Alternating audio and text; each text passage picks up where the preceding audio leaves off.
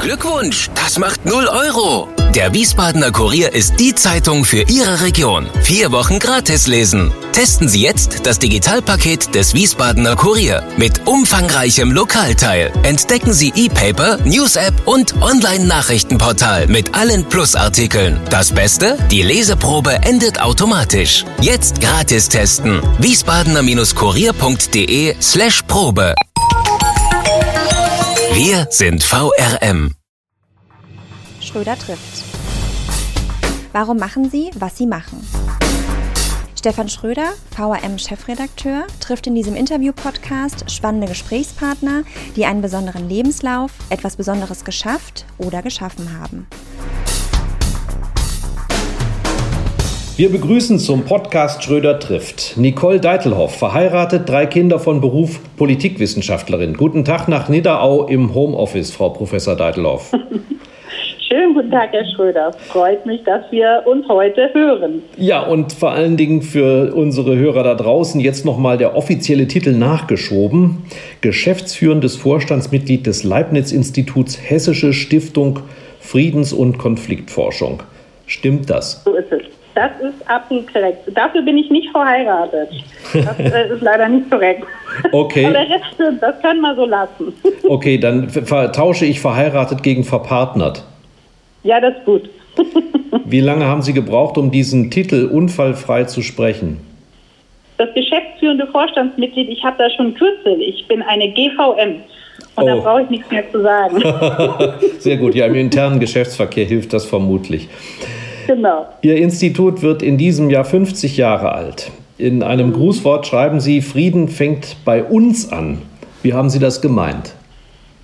Ich wollte darauf hinweisen, dass die meisten Menschen, wenn sie an Frieden denken, normalerweise an äh, das Gegenteil denken, nämlich an Konflikte, an Kriege und dabei auch normalerweise an kriegerische Auseinandersetzungen zwischen Staaten. Irgendwo anders, also ähm, Jahrzehnte nach dem Zweiten Weltkrieg hat man in Europa auch kaum noch Erinnerungen an so eine kriegerischen Auseinandersetzung. Und dementsprechend denkt man immer, Frieden ist etwas, was wir woanders stiften, wo wir unterstützend tätig sind. Aber es ist nicht mehr etwas, das uns so direkt berührt. Es ist für uns so selbstverständlich geworden. Und ich wollte darauf hinweisen, dass das ein Trugschluss ist, sondern dass wir tatsächlich, wenn wir irgendwo anders Frieden stiften wollen, bei uns zu Hause anfangen müssen. Bei uns in unseren sozialen Beziehungen mit unseren Nachbarn, in unseren Städten, Gemeinden, ähm, mit zum Beispiel Zugereisten und so weiter und so fort. All diese sozialen Beziehungen birgen ganz viele Konflikte. Und die müssen wir auch erstmal bearbeiten, lernen, damit umgehen können und erst dann können wir auch woanders friedensstiftend tätig werden. Und das haben Sie geschrieben, als Sie von dem Unfrieden, äh, den die Corona-Krise stiftet, überhaupt noch nichts gewusst, gewusst haben, oder doch? Nee, in der Tat, das hat uns äh, natürlich auch gleichermaßen überrascht. Ich würde gerne sagen, wir haben es immer gewusst und eigentlich sagen wir das seit zwei Jahren. Nein, wir wurden davon natürlich überrascht, aber es macht unsere, unsere These eben, dass Frieden bei uns anfängt, glaube ich, ganz schön plastisch. Ne? Also ja. Corona-Pandemie, das ist etwas, was eben jeden Einzelnen betrifft, das unsere Gesellschaften direkt beeinträchtigt und in der wir auch um unseren gesellschaftlichen Frieden kämpfen müssen und uns dafür einsetzen müssen. Beispielsweise indem wir gegen Fake News, gegen Verschwörungstheorien angehen und dafür sorgen, dass die öffentlichen Debatten auch offen bleiben. Man hat ja fast den Eindruck, dass Sie glänzend vorbereitet sind auf solch eine Situation mit Ihrem Forschungs- und äh, Beratungsraster. Denn ähm, beispielsweise bei diesem umfangreichen Blogangebot haben Sie ja wahnsinnig viele passende Einträge parat gehabt. Wird das gut angenommen eigentlich? Ja, unser Eindruck ist, also ich meine, wir beobachten es natürlich auch so ein bisschen, indem wir uns die Zugriffszahlen anzeigen lassen. Wir sehen, dass ähm, sozusagen gerade unsere Blogbeiträge sehr gut angenommen werden, dass sie viele Besucher finden, auch diskutiert werden. Und das ist uns natürlich auch wichtig.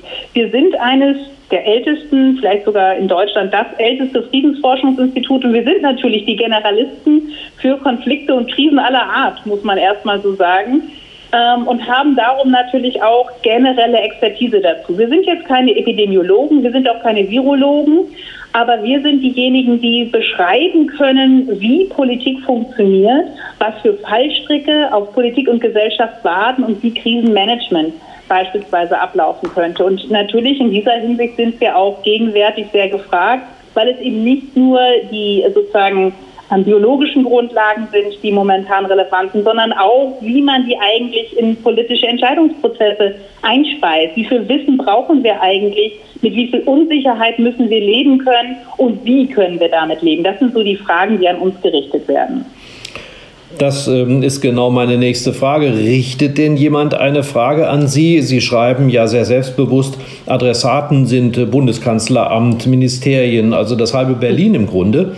Aber kommt es tatsächlich dazu, dass Sie gefragt werden?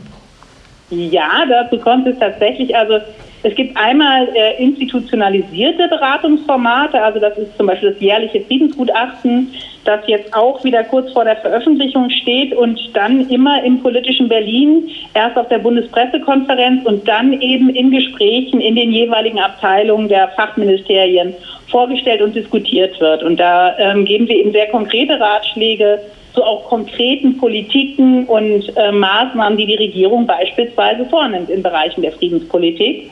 Das ist also sozusagen das institutionellste Beratungsformat, aber wir haben auch ein Berliner Büro und dort führen wir viele Hintergrundgespräche, also Fachabteilungen, die beispielsweise aus dem Ministerium ganz konkrete Fragen haben, die sie jetzt nicht auf großen Veranstaltungen thematisieren wollen, sondern einfach mit ein paar Experten mal in, in einer ungezwungenen, aber vertraulichen Atmosphäre. Und sowas bieten wir beispielsweise in unserem Berliner Büro an. Und dabei geht es nicht darum, dass wir immer wissen, wie es richtig ist, sondern eher darum, dass wir für die Politik oder eben auch für äh, Verwaltungsbeamte einfach einordnen, dass wir ihnen klar machen, wohin bestimmte Optionen eigentlich gehören und was die Szenarien sind, mit denen sie eigentlich konfrontiert sind. Also wir helfen so ein bisschen Orientierung zu stiften, wenn man so will.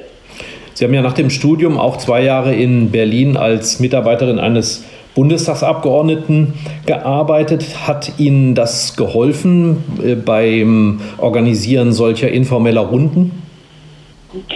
Ähm, man könnte, glaube ich, sagen, es hat mein Interesse daran geweckt, wie man das nochmal vielleicht ja besser und für beide Seiten auch ertragreicher gestalten könnte. Also ich glaube, durch diese zwei Jahre habe ich gelernt, was die Politik braucht, was sie hören will, aber auch, was sie nicht bekommen wird von der Wissenschaft. Und das sozusagen zu wissen, dann kann man, glaube ich, neu miteinander ins Gespräch kommen und eben auch sehr deutlich sagen, ich weiß, ihr wollt das und das, das können wir nicht bieten, aber in diesen Bereichen haben wir vielleicht etwas, worüber ihr noch gar nicht nachgedacht habt, was aber auch hilfreich sein wird. Und da geht es wirklich viel darum, eigentlich sich erstmal darüber auszutauschen, was Wahrnehmungen sind, was Problemlagen sind, um, um daraus dann gemeinsam etwas zu entwickeln. Aber es kommt nicht vor, dass Sie jetzt proaktiv, initiativ eingreifen und sagen, also wir haben da was beobachtet, das müssen wir euch unbedingt erklären, dass ihr da auf dem falschen Weg seid oder wir wüssten da mhm. einen sehr interessanten Ansprechpartner? Mhm. Doch, sowas machen wir natürlich auch. Also wenn wir ähm, Forschungsprojekte, wenn wir Erkenntnisse haben und denken, wir sehen etwas in unseren Daten, in unseren Ergebnissen, was die Politik unbedingt wissen müsste, dann schreiben wir Policy Briefs beispielsweise oder auch mal eine direkte Vorlage, die wir dann an Fachabteilungen äh, in den Ministerien beispielsweise schicken oder auch mal äh, ins äh, politische Europa, also nach Brüssel beispielsweise. Auch dorthin schicken wir so etwas. Oder aber, ähm, das machen nicht, nicht alle, aber einige, dass wir natürlich auch als Public Intellectuals, also dass wir tatsächlich mit Meinungsbeiträgen uns auch mal an die Presse wenden, um einfach wenn wir auch sehen, dass in öffentlichen Debatten bestimmte Dinge verloren gehen und verschützt gehen oder, oder verzerrt dargestellt werden, dass wir uns dann eben auch mal hinstellen und intervenieren und versuchen mal sozusagen wieder eine Klärung einer Position ähm, vorzunehmen oder eben auch bestimmte Erkenntnisse hinzuweisen, die offensichtlich ignoriert werden. Sowas machen wir durchaus auch. Mhm. Sie haben ja gerade von den institutionellen Kreisen gesprochen. Gibt es denn auch eine Beteiligung Ihres Instituts an solchen erlauchten Gremien wie der Leopoldina oder so ein Kreis wie Laschet, der Ministerpräsident von Nordrhein-Westfalen, ihn um sich versammelt hat, jetzt aktuell? Mhm. Also wir sind momentan zumindest, ich hoffe doch, dass ich meinen Laden so weit im Griff habe, dass ich das überblicken kann, in keinem der ähm, Krisengremien, Beiräte drin. Also wir sind beispielsweise im, im Beirat des Verteidigungsministeriums, wenn es um Fragen ähm, der inneren Führung geht. Da sind wir beispielsweise institutionell vertreten. Wir sind in Beiräten des Auswärtigen Amtes äh, zu verschiedenen Themen vertreten mit unserer Fachexpertise. Aber in Corona-Krisenbeiräten sind wir es gegenwärtig noch nicht. Ich habe bisher da noch gar nicht drüber nachgedacht. Jetzt frage ich mich natürlich, warum sind wir da nicht vertreten? Ja, das frage ich mich auch. Also ja, so eine wichtige Stimme. Haben Sie generell den Eindruck, dass diese Kommunikation zwischen, zwischen Wissenschaft und Politik gut funktioniert? Naja, man muss sich einfach klar machen, dass das zwei, hm, wenn man so will, Funktionssysteme sind, die sehr, sehr unterschiedlich funktionieren. In der Politik ist es einfach so, dass sie, ähm, und das ist auch ganz klar, sie, sie ist sich nicht sicher, wie sie auf das Wissenschaftssystem zugreifen soll. Wonach soll sie Relevanz beurteilen? Wer ist eigentlich der beste Experte? Und dann greift sie zu Hilfsmaßnahmen. Eine davon ist und auch leider eine sehr beliebte, dass sie ähm, die Minuten, die jemand ähm, im Fernsehen verbracht hat, zählt. Und derjenige oder diejenige, die am meisten Fernsehen ist dann auch der renommierteste Experte. Das ist natürlich trügerisch, weil wir auch wissen, dass sowas wie Telegenität und ähm, Eloquenz ganz wichtige Merkmale sind, um ins Fernsehen zu kommen, aber vielleicht nicht, um irgendwie die beste und sauberste wissenschaftliche Studie abzuliefern.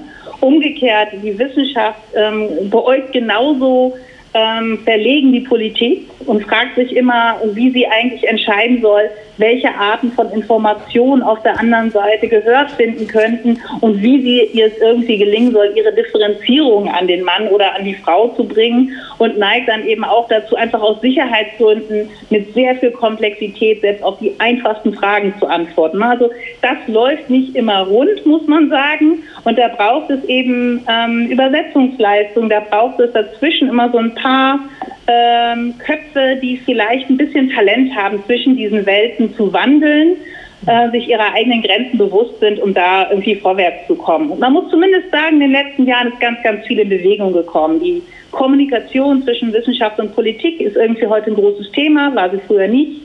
Und man probiert, man experimentiert ganz viel mit Formaten. Also es ist was in Bewegung gekommen, nicht alles zum Besten, da ist auch viel Wildbuch, aber nichtsdestoweniger, man achtet mehr aufeinander. Gut, also wir, wir, haben jetzt eine Riesenkonjunktur von Virologen und mhm. Epidemiologen. Ich, ich, wusste gar nicht, dass es so viele gibt in Deutschland.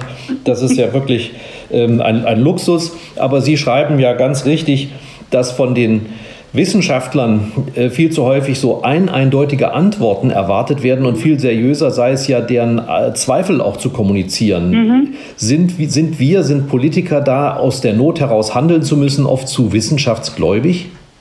Mhm. Ich weiß nicht, ob das Wissenschaftsgläubigkeit ist, sondern ähm, wenn Sie der oder diejenige sind, die tatsächlich politische Entscheidungen treffen müssen, dann lastet natürlich eine ungeheure Verantwortung auf Ihren Schultern.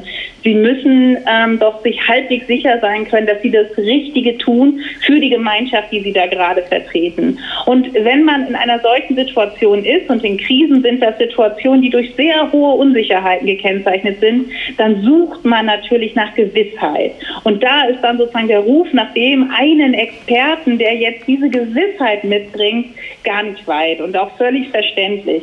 Aber tatsächlich ist es eben so, dass die Wissenschaft dann am besten ist, wenn sie eigentlich kommuniziert, das und das weiß ich Sicherheit und das und das weiß ich nur noch zu so und so viel Prozent. Mhm. Da müsst ihr einfach Unsicherheiten einkalkulieren. Und übrigens ist das auch etwas, was wir aus dem effektiven Krisenmanagement wissen. Die besten Krisenmanager sind diejenigen, die nicht sozusagen ähm, eindeutige Aussagen weitergeben. Also was heißt eindeutig, aber Aussagen mit 100 Prozent sondern die tatsächlich deutlich machen, wir sind uns momentan noch nicht sicher, wie die Lage aussieht und welche Implikationen sie hat. Wir würden sie deswegen auffordern, X zu unterlassen oder Y zu tun. Das kreiert weit mehr Vertrauen beim Empfänger als diese sozusagen apodiktischen Aussagen. Hm. Gut, das wird denjenigen, die damals gesagt haben, keine Masken, keine Grenzschließungen, keine Schulschließungen, ja auch jetzt auch vorgehalten, dass das so apodiktisch ja. formuliert worden ist. Ne? Genau, ne? ganz genau. So, wir haben uns darauf geeinigt, dass das alles jetzt so mit diesem Wahnsinnssammelbegriff Krise bezeichnet wird. Aber ich fand sehr interessant, dass Sie schreiben, es gibt nicht nur eine Krise auf einen Umstand bezogen und noch interessanter, es ist ja nicht nur eine Krise. Also welche Chancen haben wir eigentlich jetzt in dieser Situation, die ja womöglich auch für vielerlei Beziehungen einen Wendepunkt bedeuten kann? Mhm. Ja, es ist, ähm, ich meine, es ist schwierig, das überhaupt einzugrenzen, ne, weil wir ja eigentlich äh, mit der Corona-Pandemie eine Pausentaste in ganz, ganz vielen Bereichen des innergesellschaftlichen Zusammenlebens, aber eben auch des zwischengesellschaftlichen Zusammenlebens gedrückt haben. Und jetzt so langsam wird der Finger von der Pausentaste genommen und es geht wieder los. Aber diese Pausentaste hat eben auch das Potenzial, in ganz vielen dieser Bereiche Veränderungen anzustoßen. Also nehmen wir Erwerbstätigkeit und die Frage, wie man eigentlich Erwerbstätigkeit in der Zukunft organisieren will.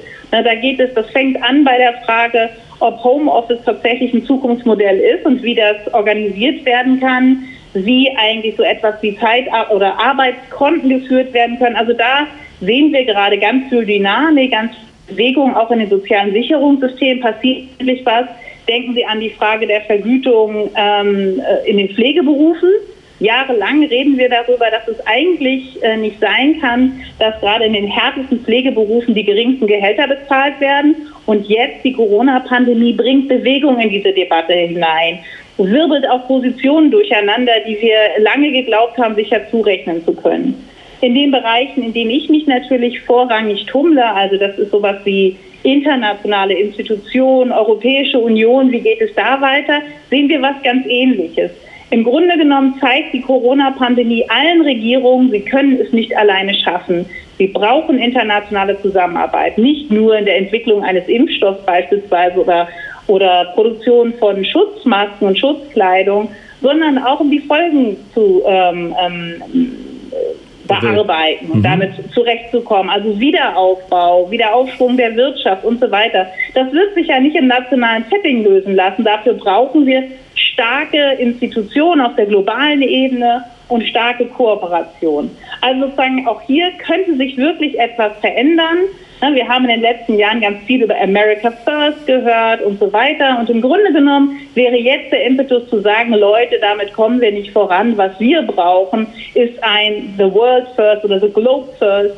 Wir müssen sozusagen dazu kommen, dass wir tatsächlich Vereinbarungen haben, die uns gemeinsam nach vorne tragen. Und das gilt natürlich auch für die Europäische Union, wo wir in den letzten Jahren vor allen Dingen über äh, Tendenzen der Schwächung oder sogar des Auseinanderbrochens diskutiert haben. Auch hier müsste man eigentlich jetzt annehmen, hier ist die Chance. Hier könnte Europa neuen Mut gewinnen, neue Zuversicht und neue Integrationsimpulse setzen.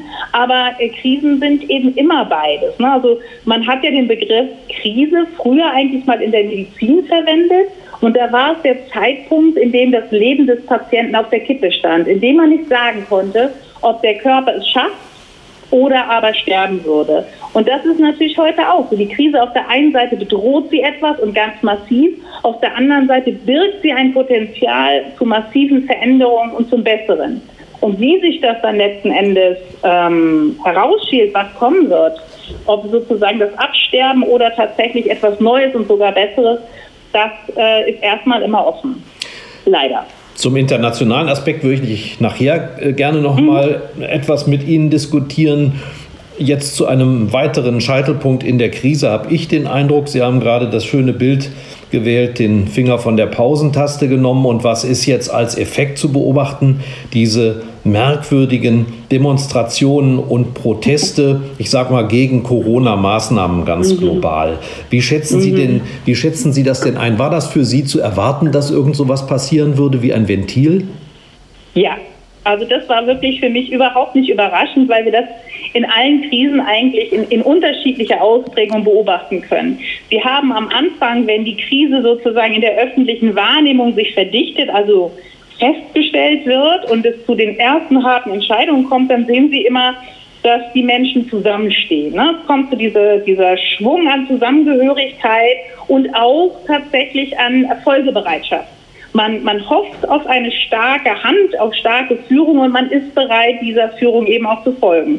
Weil man ja unsicher ist, was, in was für einer Situation man gerade steckt und man will Gewissheit. Das gilt auch für jeden einfachen Bürger, jede einfache Bürgerin im Verlauf einer Krise, wenn die Entscheidungen sozusagen erste Konsequenzen zeitigen, die fast immer mit Einschnitten zu tun haben. Anders können wir mit Krisen gar nicht umgehen. Wir müssen Einschnitte vornehmen, die sind schmerzhaft. Und zwar unterschiedlich schmerzhaft für den Einzelnen. Dann sehen wir, dass die, äh, dass die Infragestellung einsetzt. Also Entscheidungen werden dann doch wieder kritisch geprüft und gefragt, ist das notwendig? Ist das tatsächlich ein gutes Krisenmanagement? Müsste man es nicht ganz anders machen? Und das ist eine Zeit großer Verunsicherung, in der sehr viele Vorschläge auf den Tisch kommen und natürlich auch gesucht wird danach, wer jetzt Recht hat und, und, und wem man eigentlich glauben und vertrauen kann. Und das ist auch die Zeit, muss man ganz klar so sagen, der Rattenfänger. Also derjenigen eben, die aus Krisen Kraft schöpfen. Die versuchen mit ihren äh, teils sehr kruden Annahmen und Theorien ähm, Politik zu machen. Für die sind Krisen das Beste, was es gibt und die schlachten das natürlich aus und nutzen die Verunsicherung der vielen, um sie in bestimmte Richtungen zu treiben. Und dann wird eben aus den Corona-Maßnahmen die Vorboten einer Weltverschwörung, in der geheime Netzwerke die Regierungsgewalt an sich ziehen. Mhm. Das ist so. Gib Gates keine Chance, hieß es, ne? genau, also ne, das ist, sind so klassische Versatzelemente, die Sie auch in allen Verschwörungstheorien wiederfinden. Ne? Es ist immer häufiger eine, äh, ein geheimes Netzwerk, das im Verborgenen operiert und das schon immer getan hat. Also an der Oberfläche sieht das alles harmlos aus, sind große Wirtschaftsmagnaten, häufig Individuen, häufig, wie Sie wissen, auch aus von bestimmter Herkunft, die man ihnen ja auch gerne andichtet. Und die sozusagen nutzen die Krise, um jetzt ihren äh, Griff nach der Weltherrschaft zu etablieren. Also das sind überhaupt keine neuen Narrative, sondern die sind altbekannt. Mhm. Jemand wie der Ministerpräsident von Bayern, Markus Söder, der sieht ja schon so, so eine Wiederholungswelle Pegida-AfD auf uns zukommen und sagt, wir sollten ähm, so eine Bewegung nicht noch einmal unterschätzen. Mhm. Ja, aber was macht man dann besser als damals? Ja, das halte ich auch, also dieses Argument verstehe ich auch nicht. Ich glaube, es geht nicht um Unterschätzen und Überschätzen, es geht auch nicht um eine irgendwie neue Welle, sondern da geht einfach etwas weiter und sucht sich jetzt in der Corona-Pandemie einfach neue Wege, die alten Inhalte wieder zu popularisieren. Und wenn wir sozusagen etwas anders machen wollen, dann wäre meine Empfehlung, sie nicht zu ignorieren und nicht so zu tun, ähm, als gäbe es sie nicht oder als wären das alles irgendwie ganz schlimme Schmuddelkinder, mit denen man nichts zu tun haben will, sondern die Auseinandersetzung zu suchen. Nicht nur mit sozusagen den Attilas dieser Welt, den Veganen, sondern tatsächlich mit jedem einzelnen Bürger und jeder einzelnen Bürgerin, wann immer man die Chance hat. Mhm. Ja, also Dinge klären, Dinge immer wieder richtigstellen. Also das ist mühsames Geschäft, das ist auch ähm, nicht immer das angenehmste, weil natürlich auch gerade in Phasen von Verunsicherung Aggressionen gerne hochkommen. Aber es ist das Einzige, was hilft, wenn man die öffentliche Debatte offen halten will, wenn man sie elastisch halten will und wenn man keinen Raum preisgeben will. Dann muss man sich selber in diesen öffentlichen Raum werfen und eben Platz einnehmen. Und eine andere Medizin gibt es nicht gegen Verschwörungstheoretiker. Damit sprechen Sie uns aber auch alle an und nicht nur die Politiker, da aktiv Absolut. zu werden. Damit meine ich jeden Einzelnen und jede Einzelne. Ist es nicht aber in der Öffentlichkeit sogar umgekehrt? Also Untersuchungen äh, vom Aufkommen der AfD besagen ja, dass bei den Talkshows die AfD-Leute überrepräsentiert waren. Laufen mhm. wir jetzt nicht auch Gefahr? Also wenn ich die Berichte vom Wochenende sehe, da haben diese Demos in Stuttgart oder in Berlin oder in Frankfurt ja minutenlange Aufmerksamkeit in den Nachrichtensendungen bekommen. Mhm. Jeder Depp wird da abgebildet. Schenken wir nicht den falschen da zu viel Beachtung? Ja, ja ist, so ein, ist so ein klassisches Argument, aber ist auch irgendwie fehlgeleitet. Also ja, das war schon immer so. So funktioniert natürlich auch ähm, Nachrichten, ne? dass man ähm, das präsentiert, was Aufmerksamkeit erzeugt. Und das sind eben selten die, die positiven Meldungen und ähm, sehr viel häufiger die eher negativen Meldungen. Also diese Verzerrung in der Berichterstattung, die gehören einfach dazu, denen kann man auch wenig entgegnen. Ich glaube, in der Tat ist es totaler Blödsinn, wenn man mit ähm, solchen Proportsmodellen ankommt. Ne? Also ich muss irgendwie so und so viele von, von äh, der letzten Verschwörungsargumentation ja. auch noch mit in die Sendung holen oder ähnliches. Davon halte ich eigentlich nichts. Ich halte ohnehin nichts davon, immer alle Positionen versammeln zu wollen.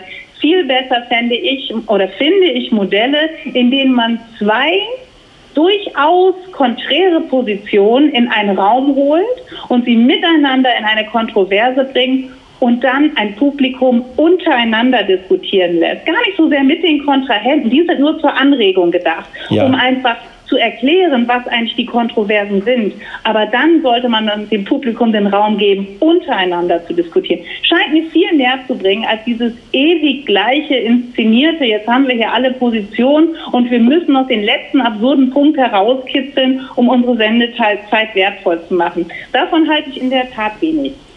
Heißt das, die uns sehr gewohnten äh, Talkshow-Formate bringen aus Ihrer Sicht uns äh, bei der politischen Meinungsbildung nicht viel?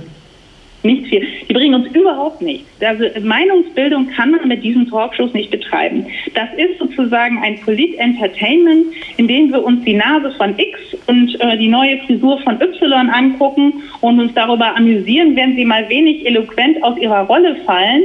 Ähm, die Vorbereitung für diese Shows ist ja auch so, dass sich jeder einzelne der Politiker normalerweise eine eine äh, Sprechblase vornimmt, die er unbedingt platzieren will und dann wird die fünfmal wiederholt und am Ende schafft sie es vielleicht in die Headlines am nächsten Tag.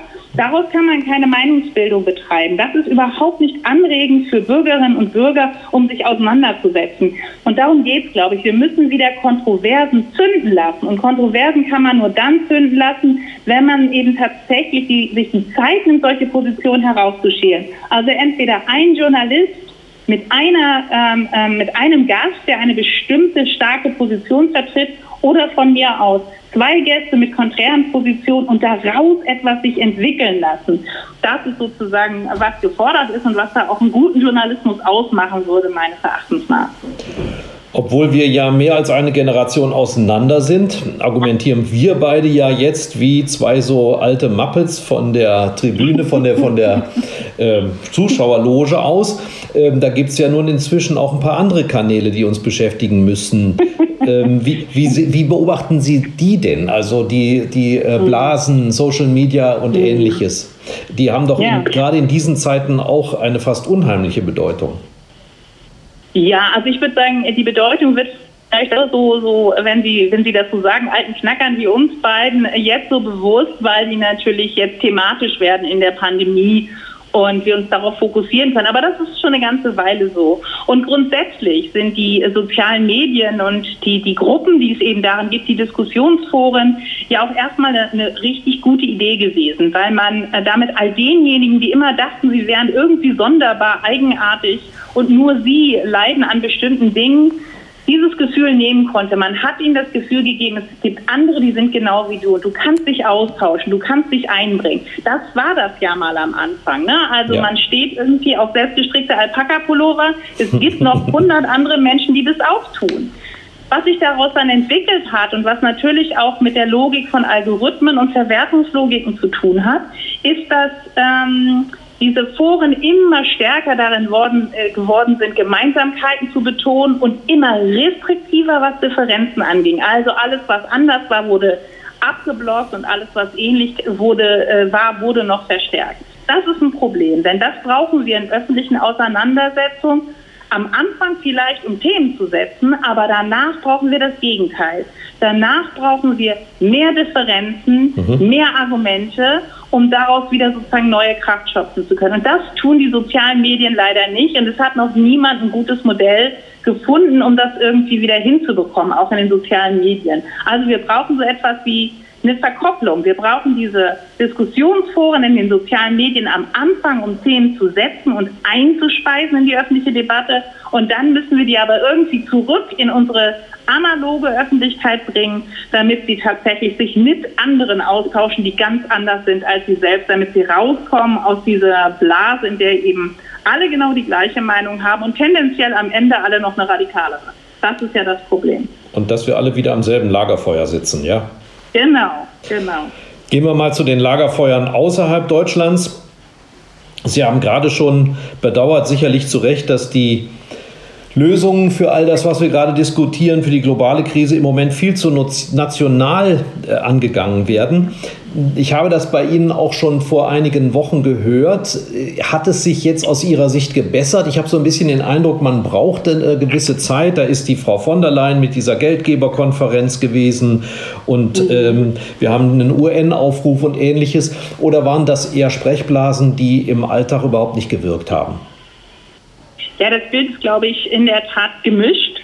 Also auf der einen Seite haben wir in der Europäischen Union gesehen, dass das Krisenmanagement an Fahrt und äh, Schwung auch aufgenommen hat und äh, dass man jetzt auch gerade zwischen den europäischen Staaten, beispielsweise wenn es um die, Auffrage, äh, um die Frage der Aufhebung Reisebeschränkungen und ähnliches geht, sich bemüht, gemeinsame Lösungen zu finden. Das ist positiv zu vermerken. Auch die Frage um, äh, wie man mit krisengeschüttelten Ländern, mit Wiederaufbauprogrammen umgeht, da ist viel passiert. Auf der anderen Seite ist es nicht so, wie ich es mir vielleicht mal im Geheimen gewünscht hätte, äh, dazu gekommen, dass der große Knoten der Europäischen Union platzt. Ne? Also dass, mhm. dass die Europäische Union tatsächlich diese Krise nutzen konnte, um sich selbst als Zentrum des Krisenmanagements zu etablieren und auch eine Zukunftsvision zu schöpfen, zu sagen, Mensch, wir müssen weiter voranschreiten, wir müssen mehr Integration machen. Wir brauchen jetzt eigentlich so etwas wie die Finanzunion, um tatsächlich in der Zukunft noch Bestand haben zu können. Das, glaube ich, ist ausgeblieben. Das macht mir sehr viel Sorge, auch mit Blick sozusagen auf die kommenden Jahre für die Europäische Union. Und international ganz ähnlich. Also die Vereinten Nationen haben ein fantastisches Programm entwickelt, um äh, mit der Corona-Pandemie und ihren Folgen umzugehen. Stichwort äh, Guterres und der Bitte? Ich dachte Ebola als Vorbild sozusagen. Ja, zum Beispiel, aber auch, ähm, also der UN-Generalsekretär Guterres hat ja den Aufruf gestartet eines äh, weltweiten Waffenstillstands ja. und hat auch am Anfang viele Unterstützer gefunden. Aber äh, mittlerweile ist es eben auch hier zum Stillstand gekommen, weil sich Staaten tatsächlich schaffen, nicht darauf zu einigen, sondern stattdessen ihre üblichen Konflikte öffentlich inszenieren, in der es darum geht, wer eigentlich wie viel Schuld an der Corona-Pandemie trägt oder aber auch, ob man als Großmacht tatsächlich genötigt sein könnte, sich an gemeinsame Regeln zu halten oder nicht doch ähm, sozusagen die eigenen Interessen rücksichtslos weiterverfolgen kann. Also das sind schon sehr deprimierende Anzeichen, muss man sagen. Aber ähm, sie zeigen natürlich auch, dass die internationalen Institutionen schon seit Jahren vernachlässigt werden und in der Krise stecken, sodass jetzt viel Widerstandskraft da ist. Eingangs dachte ich, endlich hat die Menschheit einen gemeinsamen Feind, ähm, mhm. der ja für jeden theoretisch genauso gefährlich werden kann. Mhm. Das könnte einen ja einen. So hat ja genau. vielleicht der Gutierrez auch gedacht. Aber vielleicht zynisch gesagt, ist der Feind immer noch nicht gefährlich und tödlich genug, dass man sich zusammenrottet? Mhm in der Tat, glaube ich, ein, ein Teil ähm, der, der Ursache für diese Art von Auseinandersetzungen und Konflikten, die wir da gerade sehen. Denn noch scheint die Logik mehr zu sein, das allererste, was ich machen muss, ist aufzuzeigen, dass jemand anders schuld ist an dem Ganzen mhm. und ich eigentlich nichts dafür kann. Ne? Also dieses den schwarzen Peter zu schieben, wie es die, äh, die USA beispielsweise die Regierung macht, wenn sie über das Wuhan-Virus spricht oder gleich vermutet, dass es im Labor entkommen ist und gar nicht von so einem Viehmarkt kommt. Oder eben ähm, auch, äh, dass man zum Beispiel sagt, die WHO wäre ähm, hier nicht effizient genug gewesen, die hätte angeblich eben auch nur auf die Chinesen gehört und mhm. hätte sich nicht rechtzeitig darum gekümmert. Das sind alles solche Scheingefechte, in der geht es nur darum, Blaming zu betreiben, also Schuldzuweisungen vorzunehmen, Verantwortung zu verteilen für das, was kommt und auch für das vielleicht das eigene Versagen im Krisenmanagement, aber sind natürlich jetzt noch keine in irgendeiner Weise konstruktiven Strategien im Umgang mit der Krise. Und ich meine, was wir, was wir dabei immer vergessen, insbesondere international, wir sind ganz viel damit beschäftigt, wir reden darüber, wie die Wirtschaft in Deutschland einbrechen wird oder in Europa oder wann am Fraport wieder die normalen Passagierzahlen auflaufen. Aber international stehen wir tatsächlich noch weit weit ganz stark am Anfang dieser Pandemie und wir können teilweise noch nicht mal abschätzen, wie groß die Folgen sein werden. Wir sehen im Moment die Verlagerung des Epizentrums der Pandemie nach Lateinamerika, wo wir verheerende Zahlen bekommen und eben auch durch äh, viele der Krisen und geschüttelten und geplagten Länder in der Region einfach wissen, dass die Gesundheitssysteme es nicht schaffen, diese Pandemie zu schultern.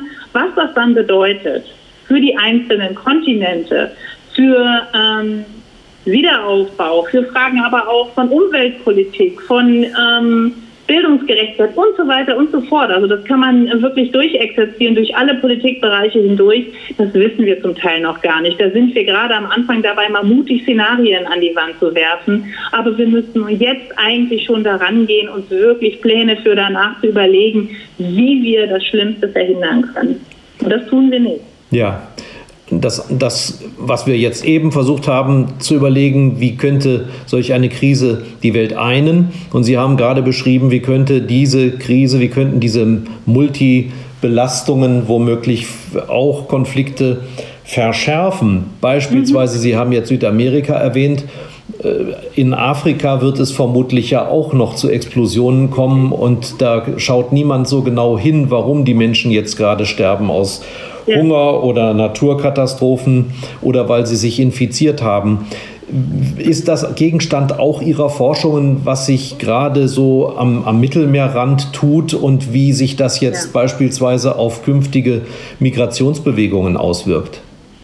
Ja, natürlich. Also ähm, deswegen sprechen wir auch eben ungern von der Krise, sondern eben von den Krisen. Das ist, wir haben es eben gar nicht mit einer Krise zu tun, sondern wir haben es mit einem Komplex von verschiedenen Krisen zu tun, die einander auch bedingen. Und ähm, wenn Sie eben überlegen, in Afrika bedeutet momentan die, ähm, die Shutdown-Maßnahmen einfach für zentrale Teile der Bevölkerung, dass sie um ihren Lebensunterhalt gebracht werden. Und es gibt keine sozialen Sicherungssysteme wie in den äh, gut entwickelten Industriestaaten des globalen Nordens, die das abfedern können. Das heißt, hier äh, haben wir es äh, über kurz oder lang mit Hungersnöten zu tun, mit einer rasant ansteigenden Säuglingssterblichkeit und so weiter und so fort, die natürlich neue Verwerfungen in den jeweiligen Regionen nach sich ziehen wird. Da haben wir einmal sozusagen das Problem, das Folgeproblem der Migration, aber wir werden auch sehen, dass zum Beispiel Staaten weiter verfallen werden, die jetzt schon schwach sind, weil ähm, es die Loyalitäten auch der Bevölkerung, äh, Zentralregierung immer weiter abnehmen werden je geringer ähm, sozusagen der Staat sich um seine Bürgerinnen und Bürger kümmern kann. Und das erleben wir gerade in der Pandemie. Das heißt, es wird zu neuen Abspaltungsbewegungen kommen, neuen Konflikten, neuen Konfliktsystemen auf regionaler Basis. Also das sind genau die Fragen, die uns gerade beschäftigen. Wie können wir an einem bestimmten Punkt intervenieren und einhaken und sagen, hier müssen wir jetzt mit Plänen dagegen gehen. Hier müssen wir konkret Hilfe leisten, langfristige Aufbauprogramme schaffen und so weiter und so fort. Also wir müssen eigentlich jetzt darüber nachdenken, nicht wie wir mit Italien kooperieren, das ist natürlich ohnehin wichtig, aber wie Italien und Deutschland eben zum Beispiel mit Subsahara-Afrika kooperieren. Wie können wir jetzt schon dort sozusagen so weit helfen, dass die schlimmsten sozialen Folgen die dann auch wieder politische Folgen haben, Krisen und Kriege hervorrufen werden. Wie können wir jetzt etwas dagegen tun? Mhm. Bevor wir uns gleich noch der Arbeit des Instituts widmen, aber auch wie Sie vielleicht den häuslichen Frieden aufrechterhalten in Zeiten von Corona, kommen wir jetzt zu der gefürchteten Rubrik. Auf ein Wort. Ich hoffe, Sie sind bereit. Die Spielregeln. Da kann man nicht bereit sein. Nein, da muss man immer überrascht sein und äh, spontan. Wir haben sechs Fragen und die Bitte ist, jede Frage nur mit einem Wort zu beantworten. Es geht los. Vor was haben Sie am meisten Angst? Ameisen. das ist ein Wort. Gut. Was ist Ihnen eine Sünde wert? Mmh, Eiscreme. Gut, dass Sie nicht Ameisen gesagt haben, nochmal. Jeder Mensch ist eitel. Woran erkennt man das bei Ihnen? Dass ich froh bin, dass es heute ein äh, Podcast nur ist und keine, keine Videoaufzeichnung, weil ich noch keinen Friseurtermin nach dem Shutdown bekommen habe. Dramatisch. Welcher Mensch ist Ihr Vorbild? Mhm. mein Lebensgefährte. Mhm. Was hätten Sie beruflich statt Ihrer aktuellen Tätigkeit gerne sein wollen? Das kann ich nicht in einem Wort. Ich äh, kann mir immer noch schlimmerweise vorstellen, ganz vieles andere zu machen. Ich bin einfach zu neugierig. Deswegen, das kann ich nicht in einem Wort. Ja, dann nennen Sie drei Lieblingsberufe. Mm, ich würde gerne in einer internationalen Organisation arbeiten und mir konkrete Projekte überlegen, wie Krisenprävention besser laufen könnte.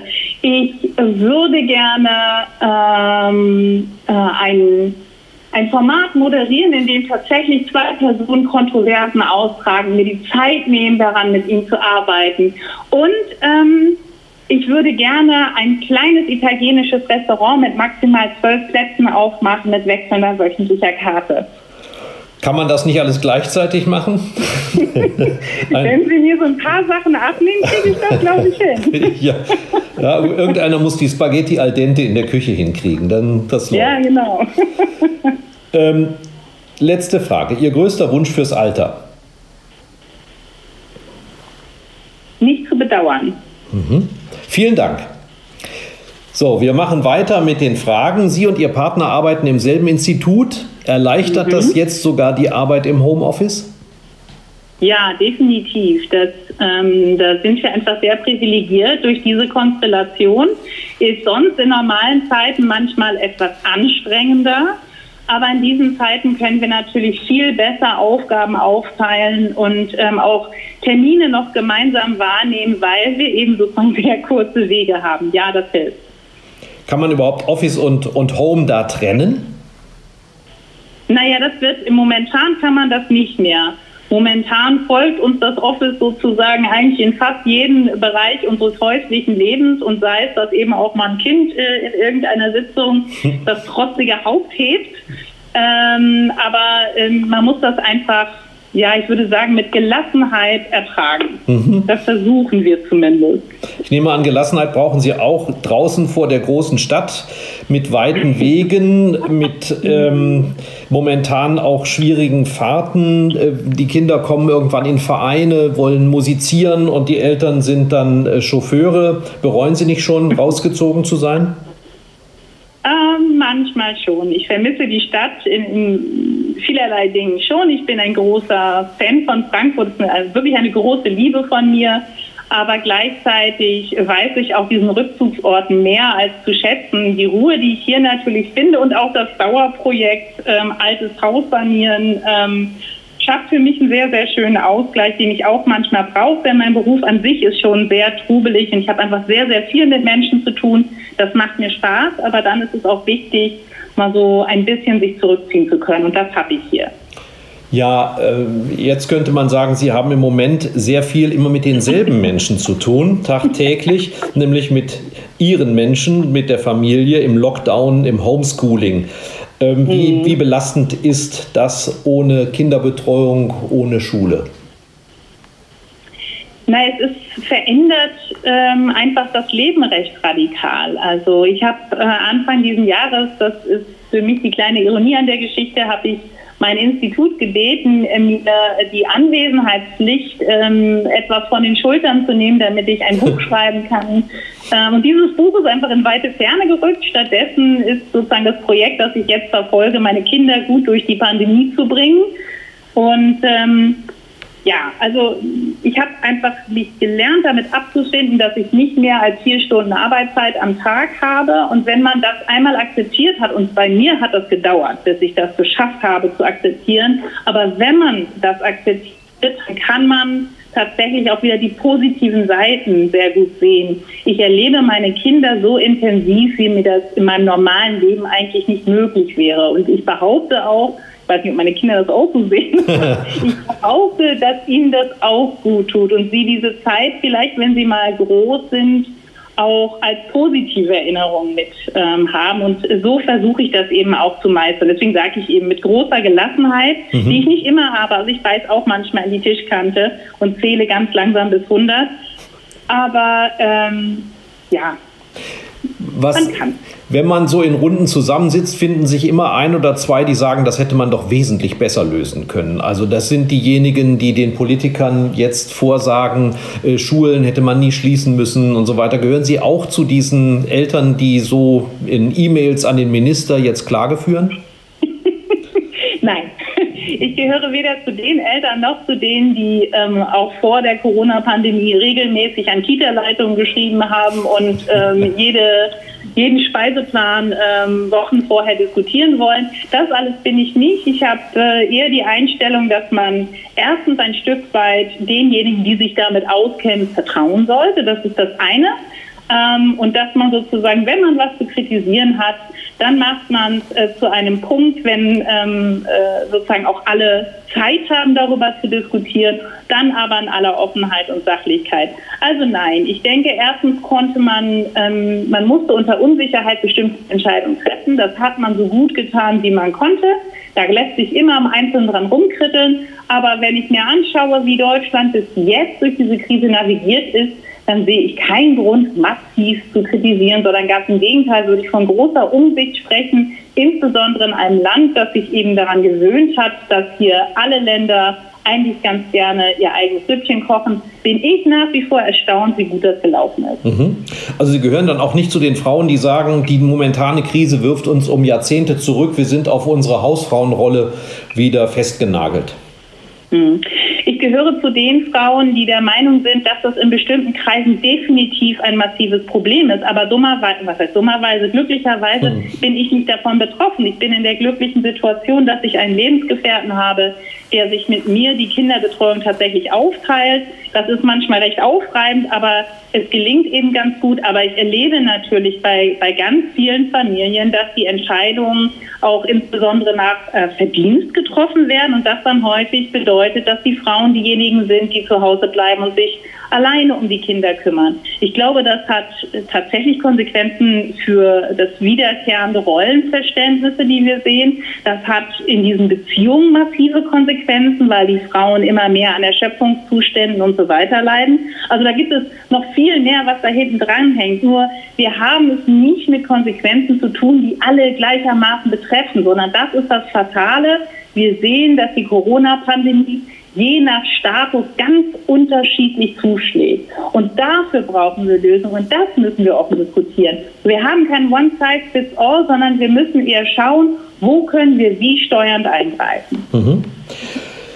Wir haben ähm, immer noch auch in der Wissenschaft eine Situation, würde ich mal sagen, wo jemand wie Sie doch eher die Ausnahme ist und die alten weißen Männer die Mehrheit haben.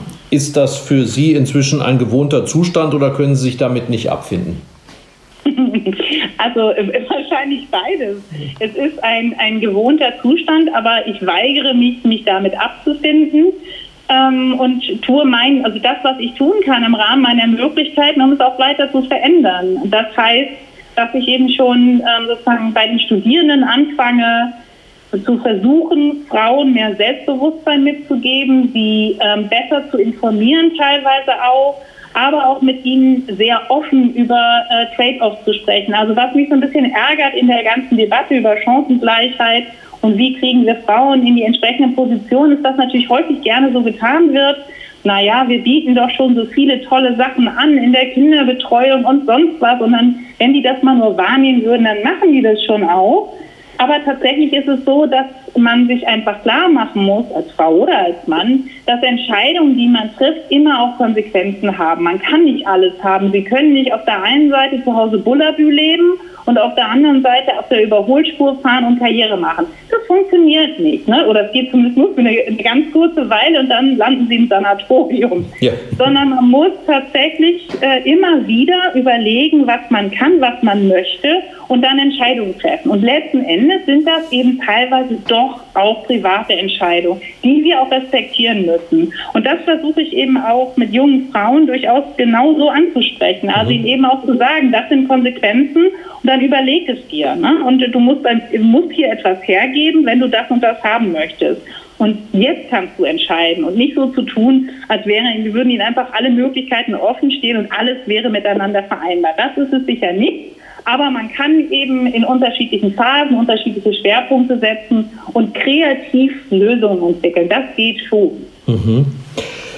Jetzt ähm, machen wir etwas, was Wissenschaftler ungern machen. Wir gucken mal gemeinsam so in so eine Kristallkugel. Oh ja. Ja, ähm, wo, wo man sie dann später festnagelt. Da hat sie ja totalen Blödsinn erzählt. ähm, welche Konflikte, glauben Sie, werden uns in den nächsten Jahren und Jahrzehnten am meisten beschäftigen? Sie haben ja eigentlich schon prolongiert so einiges, was uns heute beschäftigt, wird uns auch in den nächsten Jahren beschäftigen. Im letzten Jahr hätten Sie davon vermutlich gar nicht so viele nennen können, aber was fällt Ihnen jetzt besonders ein, worauf wir achten müssen und was man möglichst klein kochen muss, damit es nicht zu einem Krieg oder zu einem Riesenkonflikt wird? Mhm. Ähm, also ich glaube, also ich meine, das eine sind natürlich viele der, das klingt immer dann schon komisch, wenn man sagt, kleineren Konflikte, die wir weiterhin äh, beobachten müssen. Ähm, die ganze Lage Sudan, Südsudan beispielsweise bleibt ein solcher Problemkreis, genauso wie äh, Libyen, Syrien. Das sind einfach die ähm, dominanten Konfliktgeschehen der Gegenwart und die werden uns auch begleiten. Aber wenn wir mal darüber hinausgehen, über diese konkreten Konflikte hinaus, dann würde ich sagen, eines äh, der wesentlichen ähm, eine der wesentlichen Probleme, die uns begleiten wird, ist die Zukunft der Europäischen Union und damit die Zukunft des zentralen Friedensprojektes, das es eigentlich weltweit gibt. Gelingt es der Europäischen Union, diese zentrifugalen Tendenzen zu überwinden?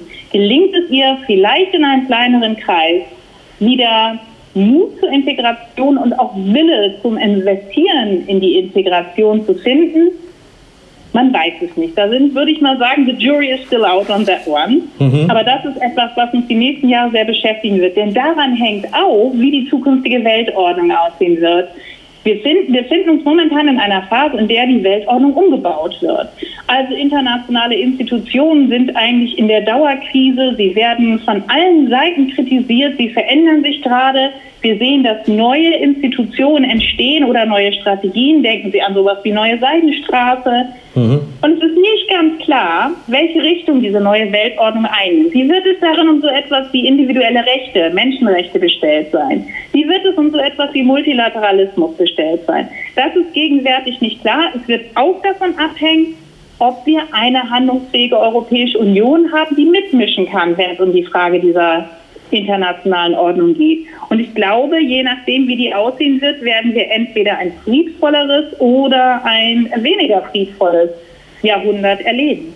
Also wenn wir eben ähm, eine Ordnung bekommen, die viel stärker wieder von mächtigen Staaten dominiert wird und nur noch von schwachen internationalen Institutionen, werden Konflikte wieder zunehmen. Wir sehen das gegenwärtig in den Rivalitäten zwischen China und den USA zwischen Russland und den USA und an vielen anderen Stellen auch.